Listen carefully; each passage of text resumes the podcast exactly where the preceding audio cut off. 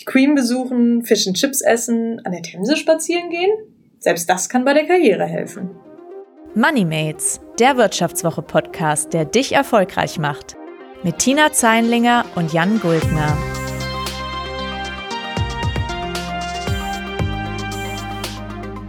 Herzlich willkommen zu Moneymates. Wir sprechen jede Woche an dieser Stelle über Themen, die euch beruflich oder finanziell weiterbringen.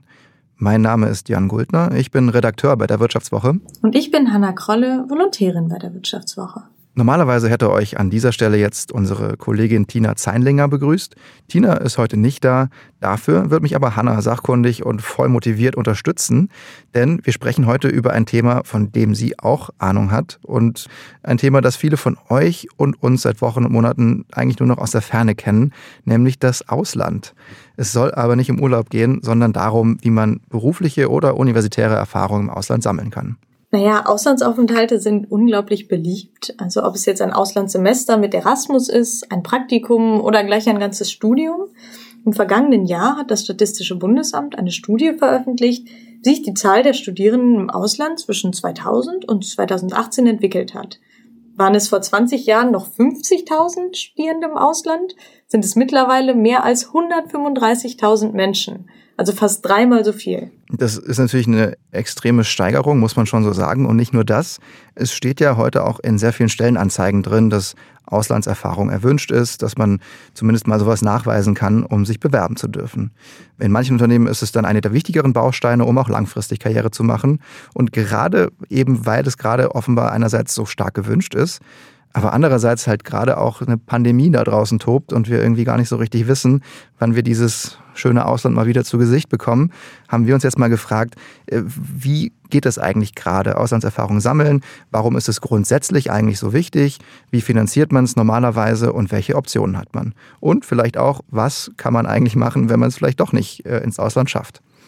Das Schöne ist natürlich jetzt, ich sagte es eben schon, mit Hanna haben wir heute eine Expertin im Studio, denn Hanna, du warst selbst schon mal für einen längeren Zeitraum im Ausland. Wie war das denn für dich und wo warst du überhaupt? Ach, das war ganz toll. Ich habe nach meinem Studium sieben Monate in London gelebt und dafür ein Magazin geschrieben.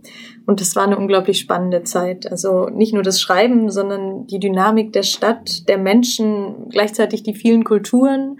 Das war irgendwie ja, man sagt es ja über New York, aber es war irgendwie auch eine Stadt, die niemals schläft, so kam sie mir vor. Ich erinnere mich total gerne daran und die Erinnerungen tragen mich jetzt auch so ein bisschen durch den Lockdown. Das kann ich gut verstehen. Und wenn du sagst, das war auch schon damals ein Magazin und heute arbeitest du für ein Magazin, dann hat das ja auch vielleicht einen gewissen Karriereeinfluss gehabt für dich. Wie kam es denn eigentlich genau dazu, dass du dich dafür entschieden hast? Ja, nach der Schule und während meines Studiums in Bonn habe ich eigentlich über Ausland noch gar nicht recht nachgedacht. Also ja, war für mich einfach nicht Teil meines Plans, sag ich mal. Und nach meinem Abschluss dachte ich dann aber, es wäre schon cool, richtig fließend Englisch zu sprechen. Das hatte ich irgendwie immer so im Hinterkopf. Nicht mehr nachdenken zu müssen, wie man Sätze formuliert, keine Scheu mehr zu haben vor englischsprachiger Literatur. Das fand ich irgendwie faszinierend. Und gleichzeitig in Kontakt zu treten mit Menschen aus allen Ländern, das hat mich schon gereizt. Naja, und ich wollte mich aber auch ein bisschen selbst herausfordern. Also komme ich zurecht so ganz alleine, ohne Organisation oder Gruppe an Gleichgesinnten, zu denen ich mich ein bisschen zurückziehen kann und die in derselben Situation sind. Und hat es denn geklappt? Also das ist ja eigentlich ein ganz schöner Vorsatz. Wie war das dann für dich? Also kannst du sagen, du hast es geschafft, alleine durchzukommen? Ja, ich bin gut zurechtgekommen. Also klar, am Anfang habe ich ein bisschen gebraucht, um richtig anzukommen, um eine Unterkunft zu organisieren, ja, mich zu Hause zu fühlen, mir ein soziales Netzwerk aufzubauen. Aber mit der Zeit kam das dann, ja. Und das hast du selbst organisiert, richtig? Ja, richtig, genau. Also ich habe das Praktikum selber organisiert, quasi so als Gap Year zwischen Studium und Volo. Verstehe. Also was, glaube ich, jetzt schon mal äh, ein bisschen klar geworden ist, äh, dein Weg ist eigentlich ein ganz schönes Beispiel, um mal so ein bisschen zu sezieren, was ein Auslandsaufenthalt bringen kann. Du hast jetzt erzählt, du hast es selbst organisiert. Was man aber halt auch beachten muss, ist, es gibt noch ganz viele andere Möglichkeiten, wie man für sich selbst eine Art Auslandserfahrung sammeln kann, die man dann vielleicht, also die einem vielleicht was bringt beruflich, aber die einen vielleicht auch persönlich weiterbringt. Und wenn man das mal ein bisschen auseinander nimmt, dann kann man das aufteilen nach, vielleicht nach Länge des Aufenthalts. Wenn man mal anfängt mit sowas wie einer Summer School, die man machen kann, das sind dann mehrere Wochen, die man in der Uni quasi in den, in den Sommerferien Kriterien belegt. Also entweder man geht dann über die eigene Uni zu einer fremden Hochschule ins Ausland, äh, wo das organisiert wird, oder man bewirbt sich direkt bei Hochschulen im Ausland für ein bestimmtes Programm. Dann kann man so eine Art Praktikum machen, wie, wie Hanna das gemacht hat.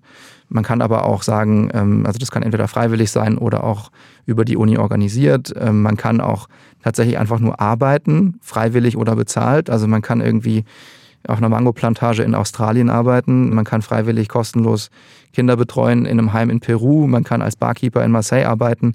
All das sind Dinge, die die möglich sind und die am Ende auch als sozusagen Erfahrung im Ausland zählen und die auch Arbeitgeber zählen lassen.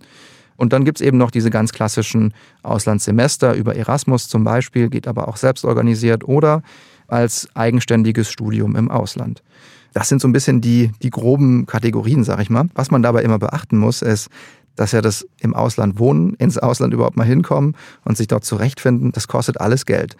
Und Hanna, Du hast das damals ja auch erlebt. Wie hast du das damals finanziert? Ja, du hast schon recht. Also Wohnen und Leben in London ist teuer. Ich habe zwar in einem kleinen WG-Zimmer gewohnt, die Miete war aber trotzdem doppelt so hoch wie hier in Düsseldorf. Und Düsseldorf gilt jetzt ja auch schon nicht als eine der günstigsten Städte in Deutschland. Ähm, dann kommen natürlich noch Kosten für Lebensmittel hinzu, öffentliche Verkehrsmittel. Naja, und ab und zu will man sich ja auch mal was gönnen.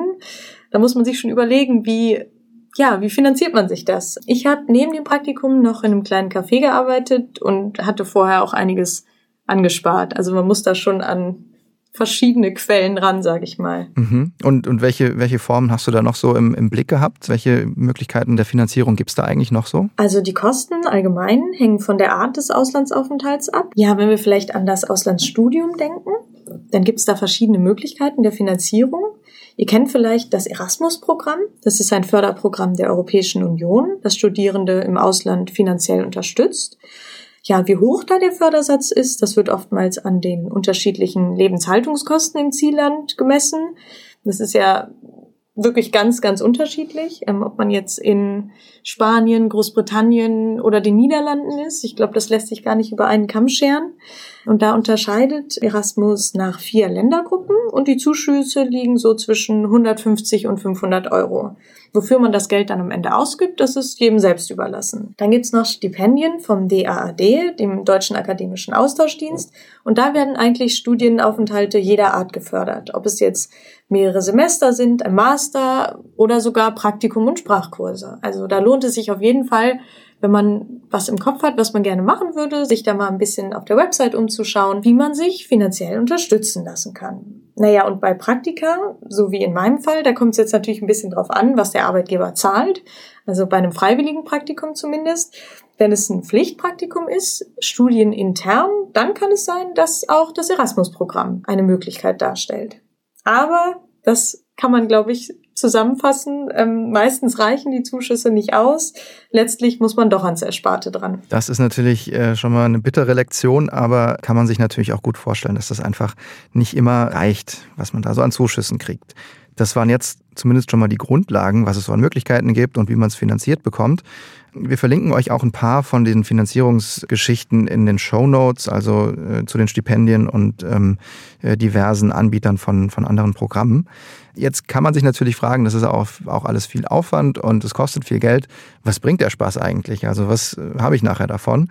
Und dazu haben wir mal mit einer Expertin gesprochen, mit Marina Steinmann vom Deutschen Akademischen Austauschdienst, DAAD, wie Hanna gerade schon sagte. Und die sagt dazu Folgendes. Auslandsaufenthalte sind in erster Linie wichtig, weil sie die Kompetenzen fördern, die Arbeitgeber suchen. Das ist ihnen manchmal nicht bewusst. Äh, es wird häufig zunächst Fremdsprachenkompetenz und interkulturelle Kompetenz assoziiert mit einem Auslandsaufenthalt.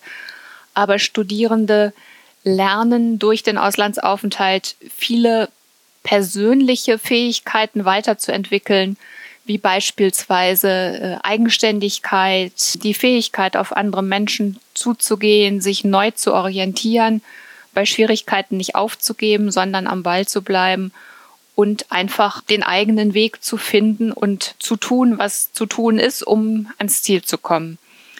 Das ist etwas, was im Fachstudium häufig zu kurz kommt und was durch ein solches Hinausgehen aus der Komfortzone erreicht wird. Frau Steinmann hat das ja schon zusammengefasst. Also zum einen haben Auslandsaufenthalte vielleicht einen akademischen Nutzen, gerade wenn ich jetzt an der Uni Module belege, die es hier vielleicht an meiner Heimatuni nicht gibt. Also es gibt natürlich den akademischen Nutzen, wenn man jetzt Kurse belegt, die es im Heimatland vielleicht nicht gibt. Aber dann kommen noch weitere Qualifikationen hinzu. Also ob es jetzt Sprachen sind, ob man selbstständiger wird, neue Leute kennenlernt oder einfach den Horizont erweitert. Ich glaube, jeder für sich entwickelt da seine eigenen Dinge, auf die er am Ende zurückblickt und über die er sich freut. Ja, das kann ich mir gut vorstellen. Ich habe das ja selbst nie erlebt, aber habe zumindest jetzt mal noch ein paar wissenschaftliche Untersuchungen angeguckt, so wo auch mal ein bisschen Forscher drauf geguckt hatten, was eigentlich so die ja die Dinge sind, die man da so mitnimmt aus dem Ausland.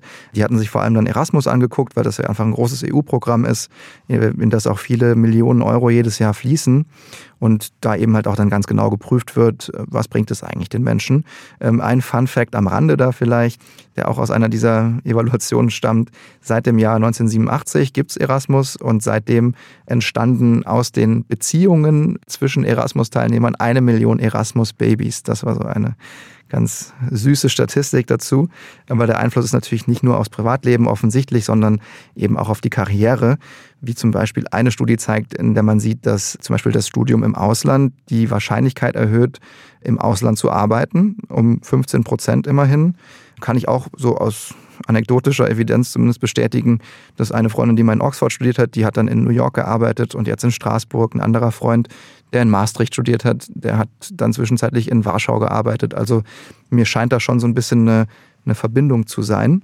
Natürlich zeigen die Studien auch, es gibt dann einfach bessere Fremdsprachenkenntnisse unter diesen Leuten, die das gemacht haben. Eine Untersuchung aus Italien hat einfach ganz allgemein gefunden, die Leute finden besser einen Job.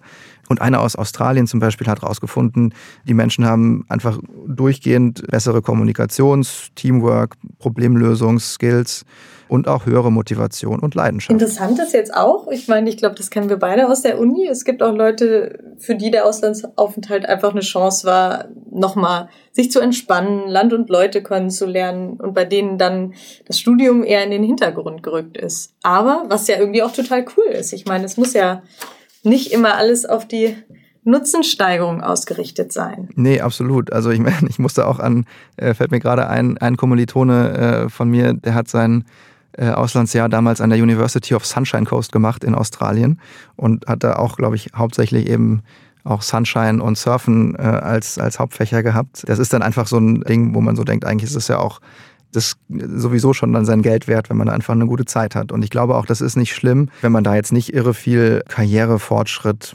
rauszieht aus so einem Auslandsaufenthalt. Man muss ja nicht alles unter diesem Motto sehen, ich muss mein Humankapital steigern und auch irgendwie da noch seine, seine eigene Freizeit dem Kapitalismus unterordnen. Vielleicht hat es ja auch noch so ein bisschen schönen Nebeneffekt, weil das zeigen nämlich Studien auch. Wer zum Beispiel bei Erasmus mitgemacht hat, fühlt sich eher als Europäer oder Europäerin. Das ist jetzt nicht unbedingt ökonomisch hilfreich, aber eben doch gesellschaftlich. Und ich glaube, das ist ja vielleicht jetzt auch so ein Punkt. Wir sprechen jetzt darüber irgendwie, was, was ist eigentlich so der Nutzen?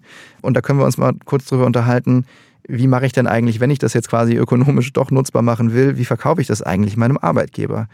Was denkst du, Hanna? Ja, Marina Steinmann vom DRAD hat da eine ganz interessante Studie zu betreut und darin Personalverantwortliche in Unternehmen ja zu eben Kandidaten befragt, die im Ausland waren. Und ich meine grundsätzlich, wenn ein Auslandsaufenthalt im Lebenslauf steht, ist das natürlich schon mal nicht schlecht. Aber wichtig ist eben auch, dass der Bewerber das im persönlichen Gespräch dann erklären kann. Also wie hat mich meine Zeit im Ausland denn weitergebracht? Fachlich, gerne auch persönlich. Verstehe. Also man darf eben nicht nur sagen, ich äh, war jetzt da ein halbes Jahr, sondern man muss auch irgendwie argumentieren können, was war jetzt eigentlich sozusagen da der springende Punkt. Und was ja vielleicht in solchen Situationen auch eine Rolle spielt, ist, man muss ja dann auch argumentieren, warum war man eigentlich gerade dort, wo man eben dann seinen Auslandsaufenthalt verbracht hat. Ich glaube, das kann man von mir aus auch strategisch machen. Man kann vielleicht auch erklären, warum man eben genau dann wie du in Großbritannien war. Wie war das denn bei dir eigentlich? Also was war denn da bei dir der entscheidende Punkt? Also UK statt, weiß ich nicht, USA oder Frankreich? Also ich habe es eingangs, glaube ich, schon mal gesagt. Ich wollte richtig gut Englisch sprechen können und da bot sich London natürlich an. Und ich hatte auch Glück, denn zu dem Zeitpunkt war Großbritannien noch Teil der EU. Das heißt, ich konnte ganz unkompliziert, ohne Visa, da meiner Arbeit nachgehen. Und ja, also mir hat's gut gefallen. Ich kann London nur jedem, der über Ausland nachdenkt, wärmstens empfehlen. Frau Steinmann hat da auch einige Tipps, wie man sein Land strategisch am besten auswählt. Grundsätzlich würde ich sagen, das Land spielt nicht die größte Rolle, aber man sollte die Wahl erklären können.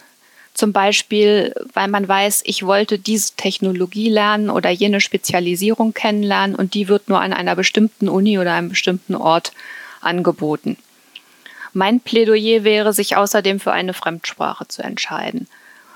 Österreich ist zum Beispiel auch Ausland, aber vielleicht zu wenig fremdartig, zu wenig fremdsprachlich. Obwohl man da wahrscheinlich auch einen Kulturschock erleben könnte, wenn man es darauf anlegt. Interessant ist aber, Statistiken zeigen, dass Österreich am beliebtesten ist. Und die Niederlande stehen gleich auf Platz zwei. Da können die Menschen nämlich auch Deutsch. Also das Thema Komfortzone ist hier, glaube ich, ganz interessant. Ja, das ist dann so das Auslandssemester, wo man noch zum Mittagessen zu den Eltern fahren kann, so ein bisschen. Ne? Da macht man sich vielleicht ein bisschen zu einfach und ein paar der Dinge, äh, die man vielleicht sonst so erwartet oder erhofft, finden dann nicht unbedingt statt.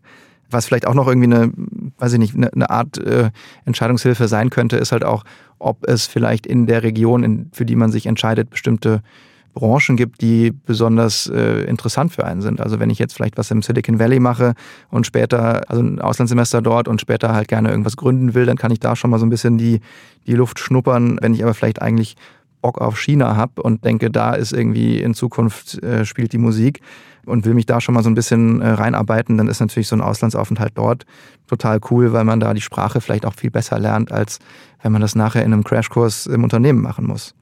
Und wenn man jetzt so drüber spricht, Silicon Valley, China, da ist jetzt natürlich in Zeiten von Corona und äh, manche dürfen sich nur noch 15 Kilometer weit bewegen, äh, ist das natürlich alles nicht ganz so nah. Da frage ich mich jetzt ja so ein bisschen, was machen die Studierenden eigentlich, die entweder jetzt gerade theoretisch ihr Auslandssemester haben? Wie kann man jetzt Auslandserfahrung sammeln, Hanna? Was, was ist da deine Ansicht? Ja, also grundsätzlich könnte man natürlich erstmal denken, dass Auslandsaufenthalte in Zukunft abnehmen, einfach weil die Menschen nicht mehr so mutig sind, jetzt einen längeren Zeitraum im Ausland zu verbringen. Wer weiß, wann kommt die nächste Pandemie?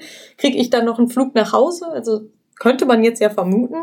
Marina Steinmann sieht es aber ganz anders. Also sie glaubt, dass Auslandsaufenthalte in Zukunft, wenn das hier alles vorbei ist, genauso boomen werden wie zuvor. Meiner Ansicht nach hat die Bedeutung von Auslandsaufenthalten sich in den letzten Jahren nicht wesentlich verändert. Ich denke, die Gestaltung hat sich mehr verändert, weil an den Hochschulen inzwischen andere Lehrformen praktiziert werden. Die Bedeutung von Auslandserfahrung wird sich aber weiter verstärken, weil die deutsche Wirtschaft als potenzieller Arbeitgeber sehr international vernetzt ist und die Auslandsaktivitäten trotz Corona weiter steigen werden. Und wir wollten natürlich auch wissen von Frau Steinmann, wie denn gerade eigentlich so typische Auslandssemester aussehen. Wir in der Nationalen Agentur für EU-Hochschulzusammenarbeit fördern grundsätzlich alles, was möglich und was ratsam ist. Wir machen das natürlich jeweils in Absprache mit den Auslandsämtern der Hochschulen und mit Blick auf die geltenden Rahmenbedingungen im Programm Erasmus Plus und im jeweiligen Land. Reisewarnungen können sich ständig ändern, die Angebote der Hochschule ebenfalls und manche Hochschule sieht für verschiedene Studiengänge ganz unterschiedliche Modalitäten vor. Wir versuchen den Überblick zu behalten und alles zu ermöglichen, was im Interesse der Studierenden ist. Das ist natürlich sehr unterschiedlich. Was die Studierenden gerade machen, ist nicht eindeutig zu beantworten. Es gibt eigentlich im Moment jede Form von Auslandsmobilität. Studierende, die tatsächlich an einer Hochschule im Ausland eingeschrieben sind und dort studieren, aber auch andere, die dies von Deutschland aus virtuell tun. Das gleiche Modell gibt es natürlich auch für die Studierenden, die im Zielland wohnen. Es werden Studiengänge mit rein digitalen oder auch mit digitalen und physischen Elementen angeboten. Und es gibt nach wie vor Orte, an denen noch Präsenzstudium stattfinden kann. Ja, da fragt man sich natürlich, wenn manche Leute tatsächlich dann zu Hause sitzen, vor ihrem Rechner im WG-Zimmer in Bochum, aber eigentlich gerade dann theoretisch ihr Auslandssemester virtuell in Budapest absolvieren, irgendwie so richtig sinnvoll erscheint mir das dann doch nicht, irgendwie, weil ja auch das Drumherum einfach fehlt. Und die Frage bleibt daher, finde ich, auch offen, ob das dann auch irgendwie die Fähigkeiten stützt, die sich die Personaler von den Menschen erhoffen. Ähm, ich fand dazu ganz interessant, der Chef des DAAD, ich hoffe, ich spreche den Namen richtig aus, Joy Brato Mukherjee, äh, hat vor kurzem ein Interview gegeben, was ganz interessant zu dem Thema war. Er hat nämlich gesagt, dass ein virtuelles Auslandssemester nicht Science Fiction ist, sondern vielleicht in Zukunft einfach auch Standard ist und dass er so bei der technischen Entwicklung gerade so in äh, ja, 10, 20 Jahren könnte sich vorstellen, dass halt Leute nur noch komplett virtuell im Ausland studieren. Und dann würde man dann einfach sich in dieser virtuellen Umgebung bewegen, sagt er, ähm, und im Prinzip dann auch über den Campus laufen, mit Menschen sprechen, äh, in dem Land quasi auch kommunizieren und eben auch dann dadurch diese interkulturellen Erfahrungen sammeln, die so wichtig sind. Also könnte man dann machen, aus Bonn könnte man nach Buenos Aires oder Barcelona, ohne sich tatsächlich äh, in den Flieger setzen zu müssen. Und er sagt, sogar Partys könnte man dann feiern. ist ja total cool. Spannend. Wusste ich auch nicht, dass da anscheinend alles möglich ist. Ähm, jetzt haben wir uns zum Abschluss auch noch gefragt, ähm, ja, geht's denn auch ohne? Also muss Ausland wirklich sein? Jan, du hast dich in Köln verliebt, hast du mir verraten, ähm, warst zum Studieren dort, wohnst auch heute noch in Köln. Ich kann das gut nachvollziehen. Ich komme nämlich auch aus der Gegend. Und ja, Köln ist nicht nur die Stadt mit den meisten Sonnenstunden, wenn mir die Baden-Württemberger da vielleicht widersprechen würden. Ähm, die Kölner sind einfach unglaublich nett, nette, offene Menschen. Naja, und in Köln gibt es auch einige Großunternehmen. Aber es führt jetzt an der Stelle zu weit. Jedenfalls hast du Karriere gemacht. Heute bist du Redakteur bei der Wirtschaftswoche, auch ohne lange im Ausland gewesen zu sein. Das heißt, Auslandsaufenthalte sind nicht unbedingt eine Voraussetzung für einen gelungenen Karrierestart, und umgekehrt ist man mit einem Auslandsaufenthalt nicht zwangsläufig besonders qualifiziert. Ja, ich würde sagen, Karriere ist natürlich auch immer relativ zu betrachten. Ich glaube, ich bin dort richtig, wo ich gerade bin. Ähm, aber ich glaube, das ist halt dann auch eine Frage immer natürlich, wie Leute dann für sich Karriere definieren. Ne? Wenn die in meinem Alter schon gerne Abteilungsleiter irgendwo wären, wäre vielleicht sogar der Auslandsaufenthalt Pflicht gewesen. Ich glaube, bei mir war es halt auch einfach ein bisschen das Problem. Ich war ein bisschen zu bequem damals. Ähm, wenn man mich dann irgendwie getragen hätte nach Lissabon oder Madrid oder wo auch immer, hätte ich das bestimmt auch gern gemacht, aber irgendwie war mir das damals zu viel Aufwand. Und ich habe mir dann auch mal so ein bisschen die Frage gestellt, kann man diese ganzen Dinge denn vielleicht sogar auch einfach lernen oder mitbringen und, oder irgendwie einen anderen Nachweis dafür bringen, außer eben dieser Stempel Ausland. Und ähm, man kann natürlich sagen, Auslandspraktikum kannst du natürlich auch ein Praktikum hier machen, Praxiserfahrung ist super wichtig auch wenn du das hier tust. Man kann sich natürlich auch engagieren in einem Verein, zum Beispiel freiwillig äh, für irgendwelche Dinge sich einsetzen. Auch das zeigt so ein bisschen irgendwie Eigenverantwortung und in dem Sinne auch so ein bisschen was, was wagen und, und irgendwie für sich eintreten. Und Sprachen lernen kannst du natürlich hier auch. Und wenn man ehrlich ist, also äh, zumindest im Jahr 2018 waren, wenn ich das hier richtig sehe, noch 300.000 Studierende aus aller Welt in Deutschland. Das heißt, du könntest dir mit ein bisschen gutem Willen auch hier ein internationales Netzwerk aufbauen insgesamt denke ich mir so, ich glaube, mir fehlt durchaus eine schöne Erfahrung und das bereue ich auch ein bisschen.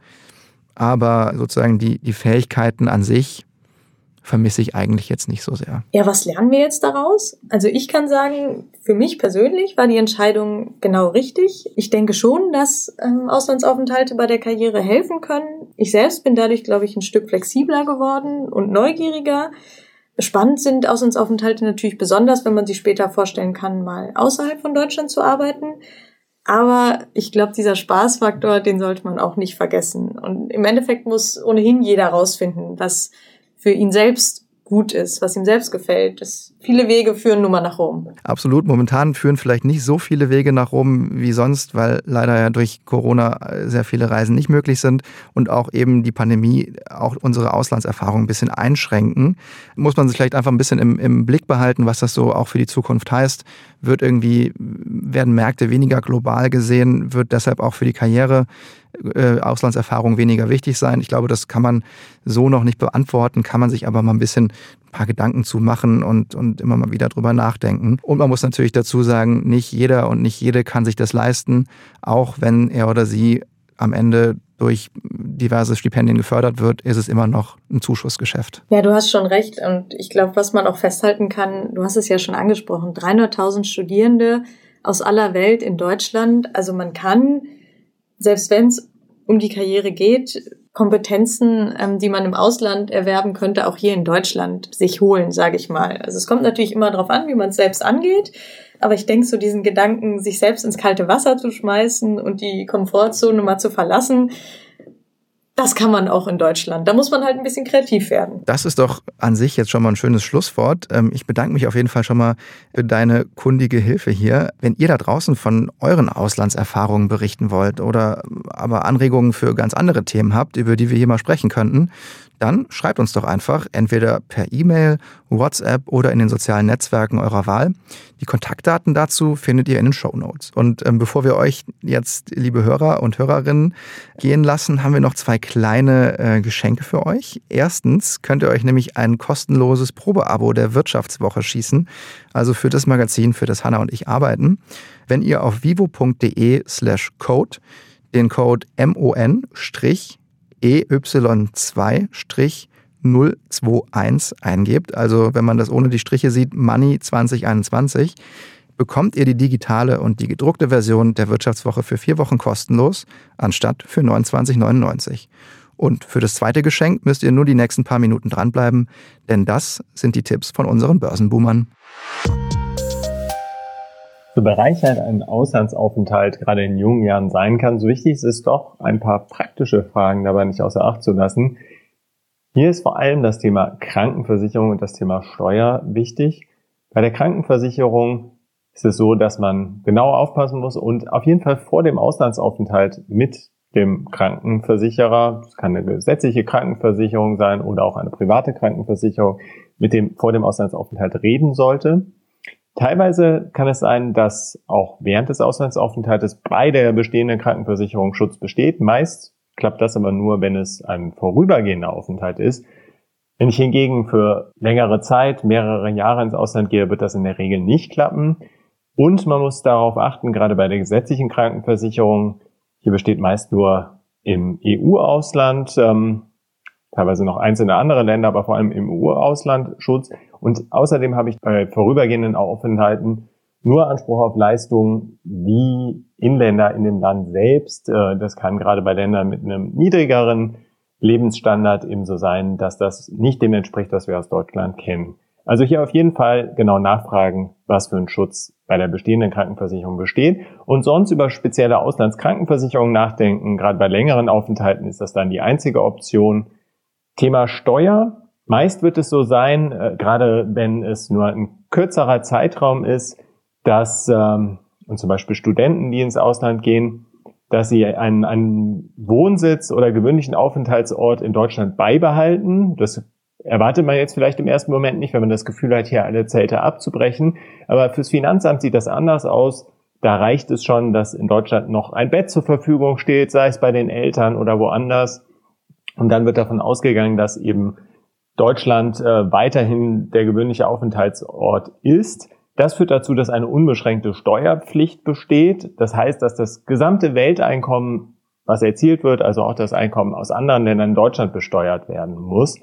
Meist ist es ja gerade in jungen Jahren, während Auslandsaufenthalten in der Studienzeit so, dass aber ohnehin kein großes Einkommen erzielt wird. Hier kann es dann sogar interessant sein, wenn das so ist, denn damit kann ich dann noch Ausgaben während eines Auslandsaufenthaltes, äh, während eines Auslandsstudiums bei der deutschen Steuer womöglich absetzen. Das allerdings gelingt mir nur, wenn es nicht ein Erststudium ist. Wenn es aber ein, eine Art Zweitstudium ist, Zweitausbildung, dann geht das. Und als, als solche Zweitausbildung zählt zum Beispiel auch der Master im Anschluss an einen Bachelor oder auch äh, ja, ein Auslandsaufenthalt in der Phase nach dem ersten Staatsexamen, sei es bei angehenden Lehrern oder Juristen. Dann habe ich die Chance, solche Kosten auch steuerlich abzusetzen.